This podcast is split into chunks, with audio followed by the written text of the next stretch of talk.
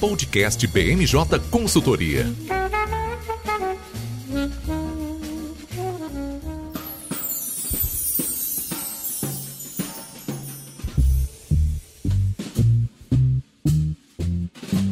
Pessoal, eu sou Fernanda César, estamos começando mais um BMJ Podcast. Como sempre, trouxemos um time de especialistas para comentar os temas mais relevantes da semana. Oficialmente, estamos em setembro, o que significa que estamos a um mês do primeiro turno das eleições. E aí a gente já sabe, né? Não tem dia fácil na vida do analista político tão perto das eleições. Por isso, essa semana iremos comentar das repercussões do primeiro debate presidencial, como ficará a estratégia dos candidatos para os próximos encontros, as novas pesquisas de intenção de voto e a última semana de esforço concentrado do Congresso Nacional. Para dar conta de todos esses temas comigo hoje estão o nosso consultor de análise política, Érico Oyama. Tudo bem, Érico? Tudo bem, Fernando. Prazer estar aqui de volta. É o terceiro podcast seguido, tá falando com o Lucas Fernandes mais cedo. Ele falou que eu já posso pedir música em programa dominical, noturno. Exatamente. Como eu falei, não tem dia de paz para analista político e agora mais do que nunca, né? Chegando aí na reta final das eleições, a gente vai ver essas figurinhas cativas aqui sempre no programa. Também comigo hoje, nosso consultor de legislativo, Carlos Miller. Tudo bem, Carlos? Olá, pessoal, tudo bem? Tudo ótimo. E para complementar o nosso time aqui hoje, nossa consultora de análise política, Raquel Alves. Tudo bem, Raquel? Tudo bem, Fernanda? Tudo bem, pessoal? Um prazer estar de volta aqui. O prazer é sempre nosso. Comentei, temos um mês para as eleições e aí as coisas começam a complicar um pouquinho, né? A gente estava na expectativa do primeiro debate presidencial, ali até na última semana, antes do, do debate que ocorreu nesse último domingo, a gente não sabia se de fato teríamos a presença né, dos principais candidatos, principalmente do presidente Jair Bolsonaro, e aí, consequentemente, do ex-presidente Lula. Mas no final, todo mundo apareceu, todo mundo quis comentar um pouquinho das perspectivas dentro desse debate e sabendo aí que o nosso ouvinte já viu e ouviu bastante sobre as repercussões desse debate, vamos trabalhar de uma forma um pouquinho diferente sobre as nossas análises hoje. Eu quero é, chamar aqui nessa primeira parte, o Érico e a Raquel, para a gente comentar o que, que a gente pode tirar de impressões desse debate para os próximos, né? O que, que a gente espera, porque me pareceu, e aí eu quero saber se vocês concordam, que esse primeiro debate, os candidatos estavam um pouquinho enferrujados, né? A gente viu que em 2018 não foi uma prática tão comum, né, para a presidência, porque o, o Bolsonaro não participava, e aí parece que eles não voltaram 100%, né? Eles perderam algumas oportunidades, as campanhas já falaram que vão precisar ajustar algumas coisas. Então, o que, que a gente pode esperar daqui para frente? Olha, Fernanda, fica uma dúvida para saber se os dois principais candidatos, o Lula e Bolsonaro, vão topar ou vão ter a intenção de participar dos próximos debates. Por quê? Os dois não saíram perdendo, na minha avaliação, é, no debate, mas também não ganharam. Especificamente em relação ao Bolsonaro, ele vinha muito bem no debate, inclusive fez uma pergunta bem incisiva na primeira oportunidade que teve de fazer um questionamento direto ao Lula, que foi o tema da corrupção, e aí que reside a principal crítica com relação à atuação do Lula, porque na avaliação de aliados ele poderia ter sido mais incisivo nessa resposta, assim como foi no Jornal Nacional, dias antes, mas o Bolsonaro perdeu um pouco, para não dizer muito rumo, depois que ele fez uma crítica direta à jornalista Vera Magalhães, que tinha feito um questionamento relacionado à queda na cobertura vacinal no país e na pergunta dela tinha uma crítica indireta, ou bem direta, ao Bolsonaro, ao dizer que essa queda na cobertura vacinal tinha influência até mesmo de uma postura do presidente da República. O Bolsonaro não respondeu, só para relembrar rapidamente, não respondeu a pergunta da Vera e fez críticas diretas à jornalista Vera Magalhães. A partir de então, Bolsonaro, que já era o principal alvo, já estava muito claro que a Simone Tebet tinha o Bolsonaro como principal alvo e não o Lula, se tornou o, a peça central do debate não só da Tebet, mas como também da, da Soraya Tronic. E na visão dos aliados do presidente Bolsonaro, esse foi o principal deslize dele ao longo do debate. Por quê? Porque o Bolsonaro, para conseguir melhorar o desempenho, precisa conseguir angariar principalmente votos do público feminino que é onde ele tem uma principal desvantagem em relação ao Lula. Ele não perdeu nenhum voto, de maneira geral, no debate, só que ele saiu do programa com mais dificuldades para conseguir angariar esse voto, esse voto do, do público feminino. De destaque gerais de desempenho, quem teve um desempenho melhor foi a Simone Tebet, mas para a corrida eleitoral tem um impacto reduzido porque ela vem com índices bem pequenos, de 2 a 3%, pode saltar para 5, 6, se tornar mais competitiva em relação ao Ciro Gomes, mas em relação à disputa principal não houve maiores mudanças no quadro. É o que mostram as pesquisas divulgadas ao longo dessa semana. Hoje, quinta-feira, a gente está gravando por volta de quatro e meia da tarde, mais tarde vai sair uma pesquisa da Datafolha que pega um período maior de dias depois do debate e vai ser possível observar se o debate teve algum impacto direto no desempenho dos dois principais candidatos. Mas, de acordo com os dados que a gente tem hoje, o debate não trouxe maiores impactos ao desempenho do Lula e do Bolsonaro. É, eu queria destacar, Fernanda, essa coisa que você falou, né, de eles parecem ter chegado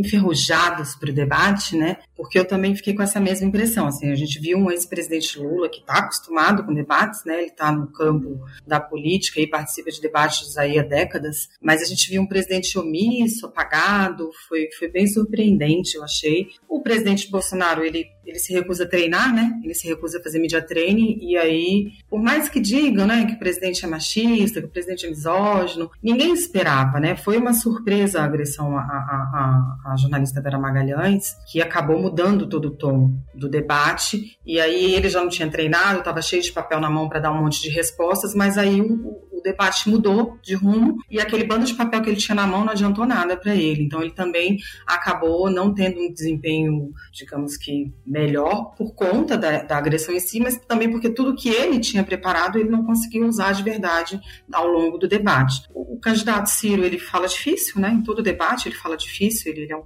ele, ele tem dificuldade de, de, de, falar uma linguagem mais acessível e, e no debate você precisa ter claro que você vai falar para todo mundo. E a senadora Simone me pareceu a mais bem preparada, né? No fim das contas, ela e a senadora Soraya aproveitaram, né, o gancho da, da virada do, do, do, tema do debate para a questão da pauta da mulher, mas ela, para mim, foi a que mais aproveitou. Eu não sei dizer se num próximo debate, e aí eu não sei nem se teremos outro debate, essa para mim é a principal impressão que ficou do debate, se a senadora Simone, por exemplo, vai ser mais incisiva contra o ex-presidente Lula num eventual novo debate do que ela foi no, no, no debate domingo contra o presidente Bolsonaro, porque ficou muito claro para mim que a estratégia dela foi bater preferencialmente no presidente Bolsonaro. E aí eu vi muita coisa, né, nos dias seguintes na imprensa de ah, ela poderia ter fechado um acordo, ah, já tá de olho no ministério, ah, já tá. Eu não sei, eu não sei se eu vejo isso não. Para mim me parece uma simples estratégia de campanha. Ela está em quarto lugar nas pesquisas, ela quer ir para o segundo turno. Para ir para o segundo turno, ela precisa vencer o terceiro e o segundo candidato.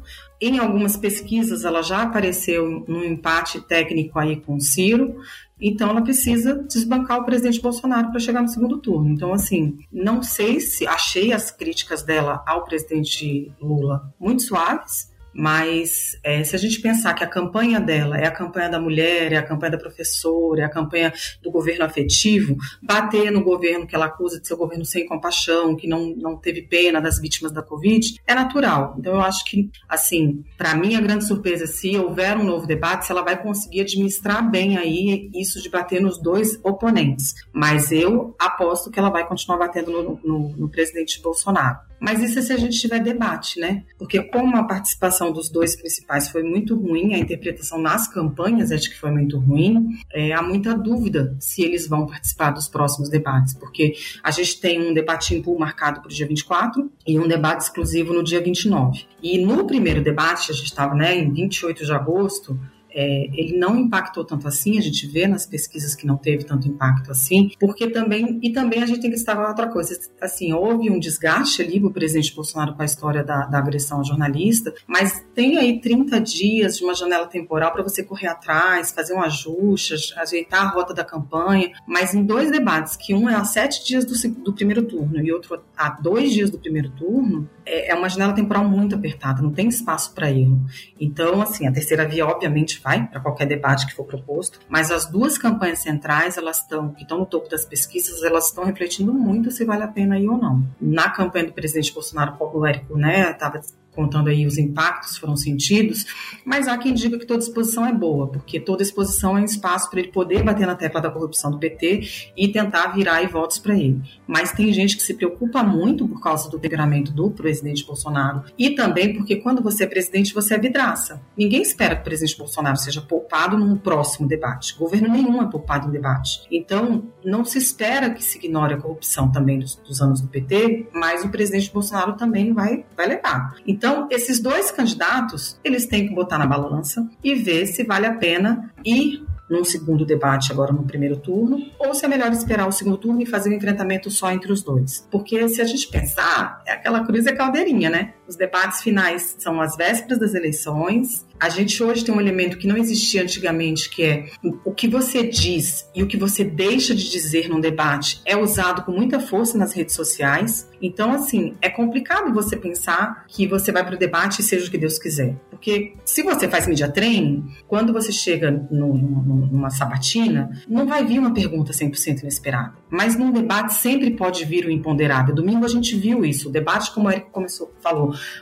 começou lá com a pergunta de corrupção, começou como todo mundo estava esperando, e aí de repente o presidente perdeu as estribeiras e tudo mudou dentro do debate. E, e quando você vai a um debate, você pode pedir um direito de resposta, você pode responder ali o que foi dito, mas o que foi dito, o que foi transmitido ao vivo, isso vai, isso vai ser usado nas redes sociais, porque você não edita debate, debate é ao vivaço, os seus, os seus oponentes te olhando olho no olho, não tem espaço para erro. Então as campanhas estão muito apreensivas entre essa escolha de ir, de não ir e ser acusado de fugir do debate, ou de ir e ficar exposto como uma grande vidraça para os oponentes. É, é uma escolha de Sofia que eu aposto que só vai ser decidido assim em cima da hora, tipo dia 23 ou dia 24 de manhã e no caso dia 28 ou 29 de manhã. É, eu tenho algumas ponderações com relação ao tema corrupção. Em 2018 foi o principal tema da corrida eleitoral, nesse ano é o quinto tema de que chama mais a atenção dos eleitores. Durante o debate, o Google monitorou as palavras que eram mais procuradas em relação aos usuários de internet e durante a maior tempo do debate, mesmo a inflação inflação, economia tendo sido abordada só pontualmente, a palavra preços foi a mais procurada durante todo o programa. E a palavra corrupção sempre ficava em quinto, sexto lugar. Só em alguns momentos teve um pico maior de procura de pesquisas em relação à palavra corrupção. E, e também avalio que, assim, quem diz que vai votar no Lula sabe dos casos de corrupção nos quais o, o Lula foi investigado, foi, foi preso, depois teve a condenação suspensa, os casos de, de corrupção nos quais o PT se envolveu. Então, assim, não houve uma novidade quanto a isso. Em relação a Simone Tebet, me chamou a atenção o seguinte: o Lula, por ter tido uma postura mais defensiva, ele, ele pescou, ele se ligou que a Tebet tinha o Bolsonaro como principal alvo, e quando o Lula teve a oportunidade de fazer uma pergunta para alguns candidatos, escolheu a Tebet e levantou a bola só para ela cortar. Perguntou para a Tebet se houve ou não caso de corrupção ao longo da condução da pandemia, lembrando que a Tebet foi uma das, das componentes da, da CPI da pandemia no Senado. Bom, daí foi, foi só a Tebet cortar, falou que houve casos de corrupção corrupção sim, suspeita é, na aquisição da, da Covaxin, só que ela teve que seguir um roteiro de lembrar que a corrupção não vem só desse governo, e falou, não, veio de governos anteriores, mas não citou nominalmente nem o Lula, nem o PT. Lembrou do mensalão, lembrou do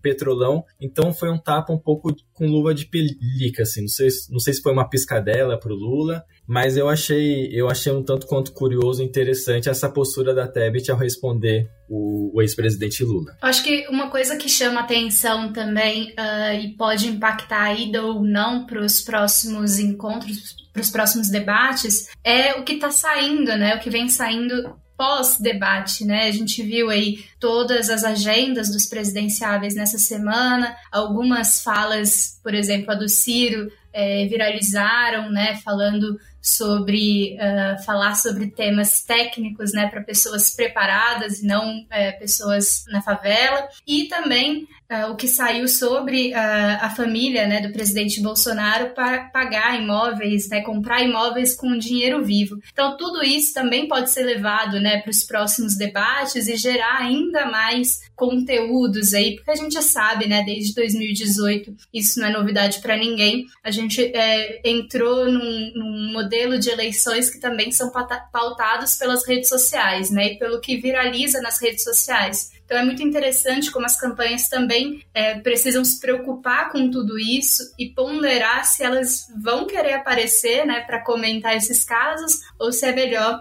evitar esse esse olhar, né, do da, da audiência. Porém, é, eu acho importante para a gente ponderar é, que justamente é importante para esses dois principais candidatos se expor né, nesses debates para conseguir os votos restantes, né? A gente sabe que são dois candidatos com uma base já consolidada, né, com bom, um bom número de eleitores que está aí garantindo o segundo turno entre eles, mas eles têm dificuldade de acessar os indecisos, que justamente foram os que adoraram a presença da Simone Tebet no debate, além dela ter saído super bem nas respostas, né, conseguiu ali é, chamar a atenção desse eleitorado que já estava decidido ali por um voto branco, nulo, no primeiro turno. Então pode ser que é, é, a estratégia ainda se bagunce daqui para frente, né? E aí pensando sobre os outros, uh, sobre os outros aspectos, né, do, do debate, dessa repercussão, como é que a gente pode avaliar é, o impacto das outras medidas né, que o governo estava esperando para sair aí nessas pesquisas. Porque além do, do debate, né, a gente estava esperando chegar agora em setembro e ter um resultado também sobre o Auxílio Brasil, né, que é, que é uma coisa que vem sendo comentada bastante e foi comentada na noite do debate também. Mas não foi isso que a gente viu, né? Não, não foi isso que a gente viu, Fernanda. Dois dos, dos institutos de pesquisa que a gente olha com muita atenção aqui na BMJ divulgaram resultados essa semana, né, que foi o IPEC e o IPESP, e é, basicamente os dois institutos de pesquisa eles mostram a mesma coisa, né, um cenário de estabilidade na intenção de votos, com o presidente Lula ainda à frente, 43%, né, dos votos no primeiro turno, que mostram que a, e, e as duas pesquisas foram feitas após o período de pagamento dos benefícios turbinados, né, que foi de 9 a 22 de agosto. E as duas pesquisas mostram que não houve melhora expressiva de intenção de voto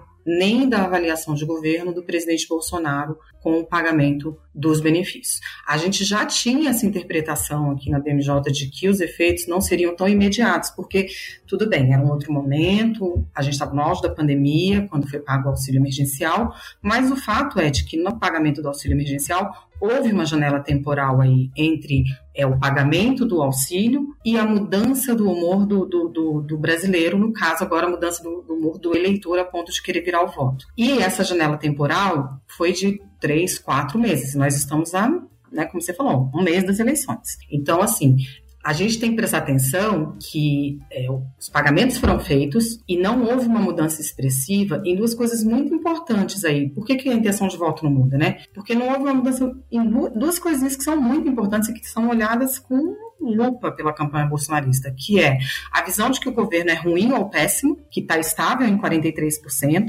e que 57% da população desaprova a maneira como o presidente administra o Brasil. Se a gente pensar bem grosso modo que você não aprova o governo e você não aprova o governante, por que você vai reeleger esse governante? Então, esses dados que vêm nessas pesquisas, eles são essenciais e são monitorados porque há, sim, de fato, uma curva aí é, descendente no, no ruim e péssimo, mas ela ainda é lenta e ela ainda não é, não diminuiu a, a, a, a distância entre o bom e o ótimo para poder virar os votos. A eleição é dia 2 de outubro, é praticamente amanhã, a janela temporal está muito apertada e a gente não vê isso é, verificado nas pesquisas. Não à toa, o auxílio, o auxílio Brasil, né, de 600 reais, é um dos temas centrais da propaganda eleitoral que, que entrou no ar no sábado passado, do presidente Bolsonaro. O ex-presidente Lula também insiste nessa, nessa atuada. Embora a peça orçamentária tenha trazido um auxílio é, não emergencial, um auxílio Brasil de 405 reais O governo insiste que vai encontrar meios para conseguir fontes para tornar essa, essa, esse aumento fiscalmente neutro, mas ainda não há essas fontes, e esse tema será, sim, um tema central do debate dos próximos 30 dias. Não, não tenhamos dúvidas a respeito disso, porque até o momento não surtiu o efeito que o governo esperava e que a oposição temia. É, em paralelo com o que a Raquel falou, é, vendo o saldo da semana com relação aos números econômicos divulgados, seria uma semana bem positiva para o presidente Jair Bolsonaro. Nessa quinta-feira houve a divulgação do PIB do segundo trimestre, alta de 1,2% em relação aos três meses anteriores. É o quarto trimestre seguido com resultado positivo. O desemprego divulgado na quarta apresentou o menor número de pessoas desempregadas desde 2016, pela primeira vez desde 2016 há menos de 10 milhões de brasileiros em busca de trabalho e a inflação segue em trajetória de queda. Não houve por enquanto a divulgação do IPCA de agosto, que é a inflação oficial. Em julho a gente já teve deflação e de acordo com outros índices divulgados nos últimos dias, a tendência é que em agosto a gente teve uma deflação também. Esses dados com certeza serão usados ao longo da campanha do presidente Jair Bolsonaro, só que aqui é importante observar se a população de baixa renda, que aqui recebe o Auxílio Brasil de 600 reais, está sentindo essa melhora nas condições de vida deles. Por quê? A deflação foi causada principalmente pela queda no preço dos combustíveis, que é uma medida que impacta principalmente a população de classe média. Tanto é que no Datafolha de julho, de julho não, o último Datafolha divulgado no começo de agosto, houve uma melhora de 7 pontos no desempenho do Bolsonaro entre, entre quem recebe entre 2 e 5 salários mínimos. O próprio jornal Folha de São Paulo interpretou essa melhora no desempenho do Bolsonaro entre quem ganha 2 e 5 salários mínimos pelo fato de muita gente nessa faixa de renda ser evangélico. Internamente aqui na BMJ a gente estava discutindo, a gente acha que é o contrário, mais evangélicos passaram a votar no Bolsonaro justamente porque boa parte deles é, faz parte é, da, da classe média. E o desemprego ainda tem muita gente que, que tem atividade, mas em atividade informal, principalmente gente que trabalha é, para aplicativo. E a inflação, essa queda na inflação, ou melhor, essa deflação, é, não teve impactos tão grandes assim no preço dos alimentos. Então, quem vai fazer compra no supermercado ainda sente um peso no bolso bem grande na hora de pagar a conta. Eu queria falar só uma coisinha a respeito disso que o Érico destacou, a respeito dos evangélicos, que é quando você olha as pesquisas que foram divulgadas ao longo dessa semana, me chama a atenção né, a questão de que a ofensiva religiosa que foi lançada, né, que foi lançada pela campanha bolsonarista é, nas últimas semanas, quando você olha o número cru, parece que ela não surtiu o efeito no cenário macro. As pesquisas mostram que a oscilação feliz de 47% para 48% dos evangélicos estão com o presidente Bolsonaro. Aí você pensa, ah, ele já era a maioria, ele continua a maioria, ele só subiu um pontinho percentual. Tá, esse é um lado da moeda, mas o outro lado da moeda é que mostra que o Lula até conseguiu evitar um tombo mais forte com a contra-campanha religiosa que ele fez, mas ele não conseguiu avançar sobre os evangélicos, em especial sobre as mulheres evangélicas de baixa renda. Então, parece que o presidente Lula está mesmo num teto que vai forçar o segundo turno. É claro, a gente está há 30 dias, muita coisa pode mudar, mas hoje os retratos das pesquisas dizem isso. A religião não vai ser levada de volta para a coxia da campanha, ela vai seguir no centro do palco e, considerado o nosso histórico né, de política e religião, é um aspecto que precisa ser acompanhado com muito cuidado nos próximos 30 dias, porque, por incrível que pareça, a gente está sempre falando a economia que vai decidir a eleição de 2022, mas eu volto a dizer, num país onde política e religião são coisas que meio que se misturam e que a gente tem um setor tão importante, né, um grupo do eleitorado tão importante como os evangélicos, com uma posição muito apegada a valores e a campanha do ex-presidente é baseada na defesa desses valores, é um elemento que a gente não pode deixar de prestar atenção. Com certeza, né? Tem muitas, muitos fatores aí. É, essa eleição não vai ser fácil de toda maneira. Mas uh, antes de chamar o Carlos para a gente comentar sobre o Congresso, eu queria falar sobre uma, uma, última coisa, né? Aproveitando aí que entramos de vez em setembro, a gente sabe que semana que vem tem aí a expectativa, né, da, dos apoiadores do presidente Jair Bolsonaro irem às ruas para fazer as comemorações aí do 7 de setembro, é, principalmente nos atos que o presidente já marcou presença. Érico, Comenta um pouco pra gente qual é a expectativa desses eventos, né? O Bolsonaro está confirmado em Brasília e no Rio de Janeiro, não é mesmo? Olha, Fernando, a expectativa é de que o presidente Jair Bolsonaro vai conseguir a fotografia que ele quer, de ruas cheias, para mostrar que ele vem forte para as eleições, que ele tem apoio massivo da população e algo que ajuda a confirmar essa expectativa é que nessa quinta-feira foi divulgado que será ponto facultativo entre os servidores do executivo. Os atos de 7 de setembro aqui em Brasília serão na esplanada do, dos ministérios, é onde ficam os ministérios, o próprio nome diz, e é uma preocupação muito grande com relação ao esquema de segurança. De manhã o ato vai ser aqui em Brasília, um ato oficial, até o coração do Dom Pedro I veio, né, para participar. E na parte da tarde vai ter aquele ato, aquelas apresentações das Forças Armadas na orla da Praia de Copacabana, lá no Rio de Janeiro. Por enquanto, não existe a expectativa de que o presidente Bolsonaro vá discursar lá no Rio de Janeiro. Mas como o presidente ele é muito muito intuitivo, não segue muito à risca os protocolos, é bem provável que ele que ele quebre esse planejamento e faça discursos. Entre os aliados políticos, o grande cuidado que eles querem é que não haja críticas ou ataques diretos ao judiciário. Os aliados entendem que essa postura mais belicosa do presidente não traz ganho eleitoral nenhum. Uma coisa eu tenho certeza, Érico e Raquel provavelmente estarão aqui semana que vem para comentar mais um pouco sobre todas essas repercussões, hein? Provavelmente. e aí o Érico vai ter outras músicas para pedir daqui, daqui para frente. É, vou poder pedir um CD inteiro. Para quem não sabe que o CD era um negócio que você comprava para ouvir os, o, o trabalho de alguma banda ou cantor. Boa, até o final dessas eleições vocês vão ter aí uma coletânea.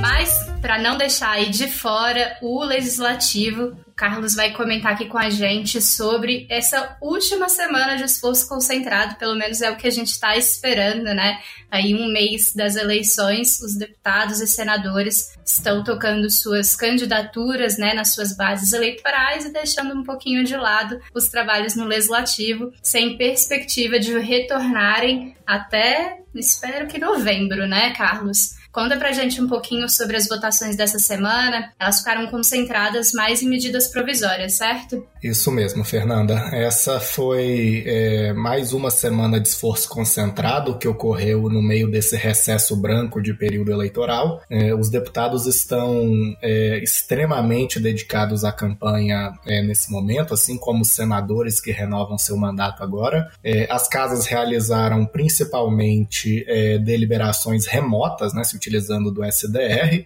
é, e não foi necessário cômputo físico de presença aqui em Brasília. Então o Congresso estava extremamente esvaziado, eu fui lá, era difícil é, encontrar parlamentares em todos os recintos é, da, das casas. É, algumas comissões tinham alguns parlamentares, o plenário tinha alguns outros, mas a grande maioria deles estava é, nas respectivas bases é, fazendo campanha para que é, consigam voltar é, na próxima legislatura. É, a expectativa era de uma semana de trabalhos é, até um pouco mais longa, até quinta-feira, mas as casas só realizaram sessões é, deliberativas até quarta-feira é, e o foco majoritário foi, é, como você citou, as medidas provisórias que estavam com o prazo finalizando, ou seja, na iminência de perderem a eficácia, porque as medidas provisórias precisam ser deliberadas constitucionalmente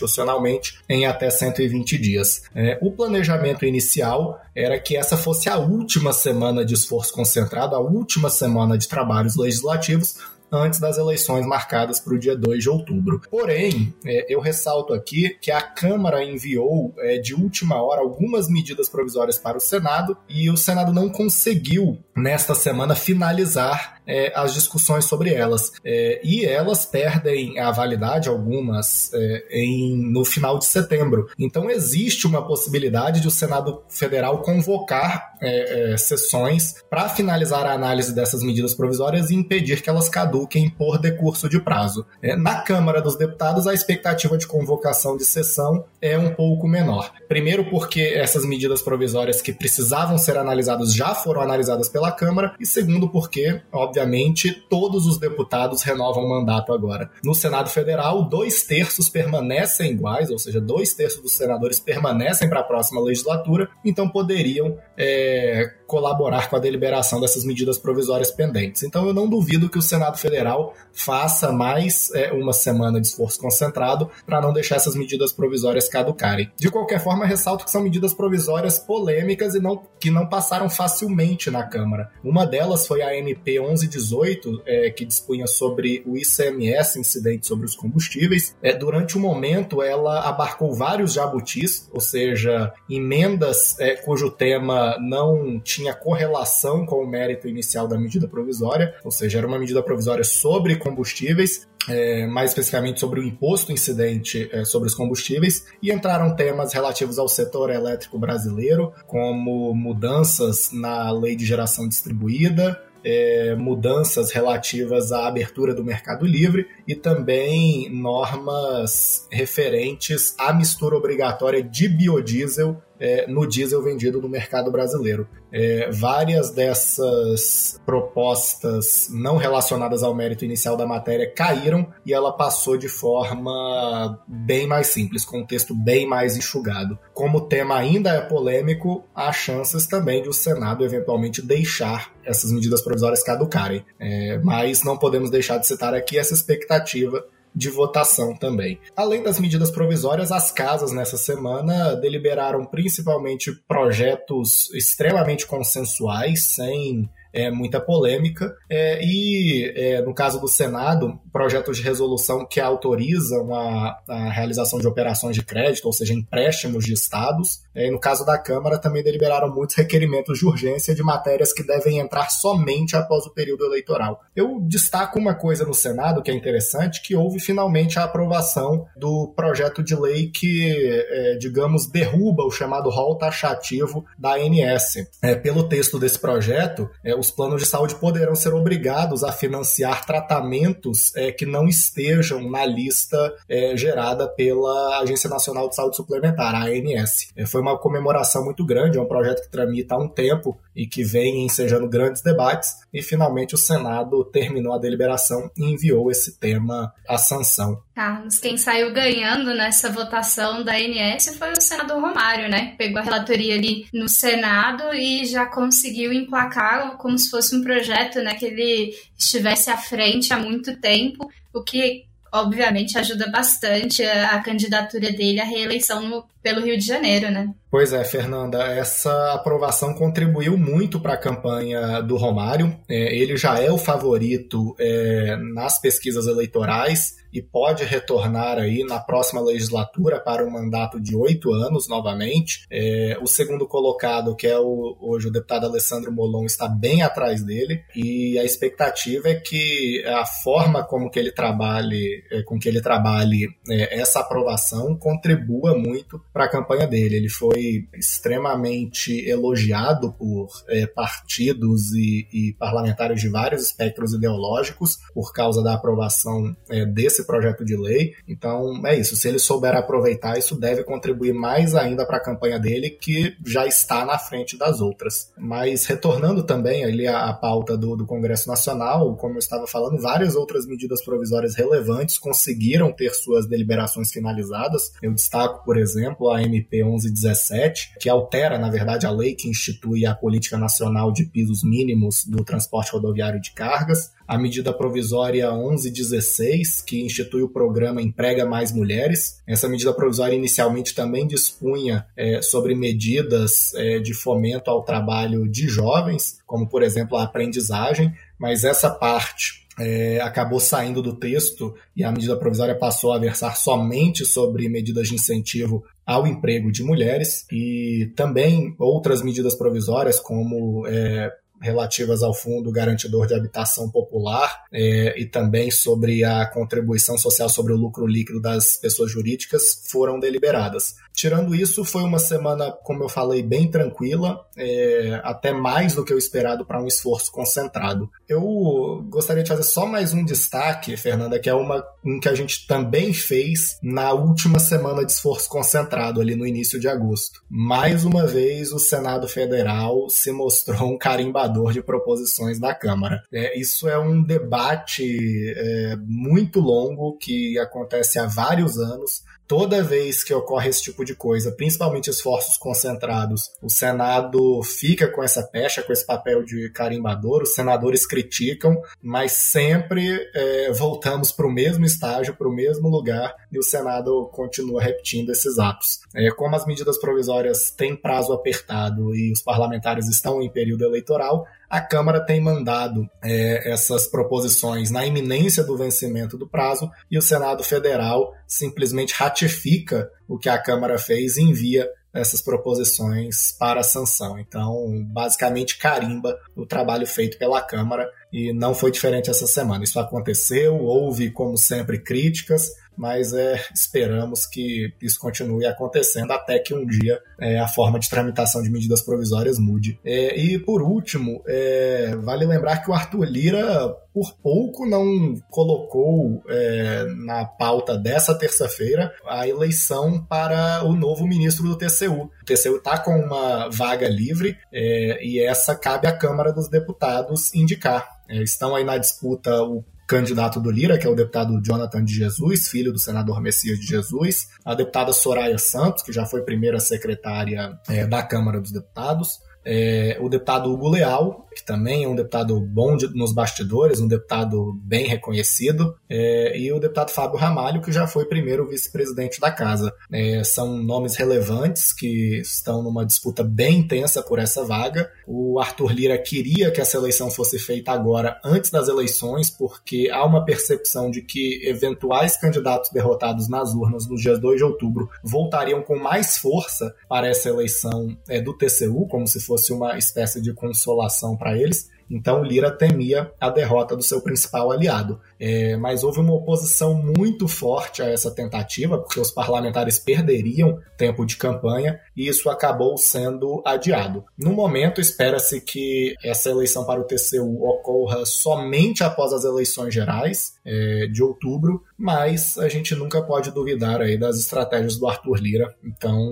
temos que ter no radar que ele pode também decidir convocar ainda para antes das eleições a escolha, a sessão de escolha de um novo ministro do TCU. Então é isso, tenham no radar, porque as articulações estão intensas não só pelas cadeiras cuja eleição depende da população, é, mas também há um movimento forte aí para a composição desses órgãos. Eu acho que esse, esse último ponto, Carlos, que você mencionou, é, é importante porque já é uma articulação do próprio Lira visando a reeleição para a mesa diretora, né? além dele trabalhar na candidatura dele para reeleição como deputado federal, ele também tem trabalhado para se manter aí à frente dos trabalhos do plenário e, e a questão do TCU é imprescindível para isso, né? Ele precisa é, articular com algum apoiador que, né, vai conseguir ali trazer os votos do partido, né, para ele. Lembrando que essa vaga em específico, o Liro prometeu para algumas pessoas, né? Por isso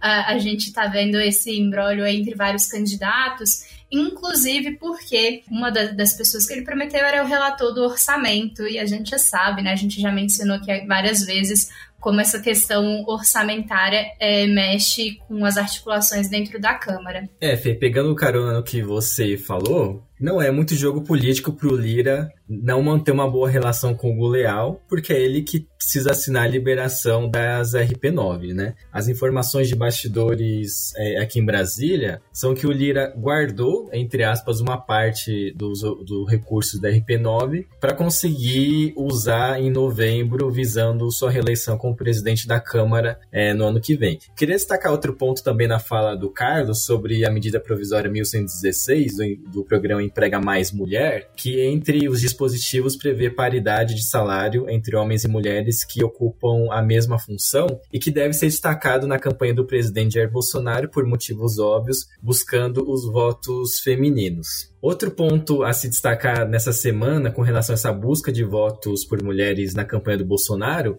é a entrada nas propagandas eleitorais da Michelle Bolsonaro, que até então vinha sendo resistente a fazer gravações. Tanto é que a equipe de campanha estava se virando nos 30, tentando captar o máximo de imagem possível da Michelle nos cultos para conseguir usar no horário eleitoral, na propaganda eleitoral. Mas ela mudou de ideia, foi convencida e já está no ar uma propaganda eleitoral no qual ela destaca a transposição do Rio São Francisco. Bom, pessoal, nosso podcast está chegando ao fim. Gostaria de agradecer novamente aos nossos convidados e aos nossos ouvintes. Como sempre, para ficar por dentro de mais informações sobre o cenário brasileiro e internacional, siga a BMJ nas redes sociais. Espero vocês na próxima semana. Até mais! Podcast BMJ Consultoria. Não deixe de acompanhar a BMJ em nosso site www.bmj.com.br e em nossas redes sociais.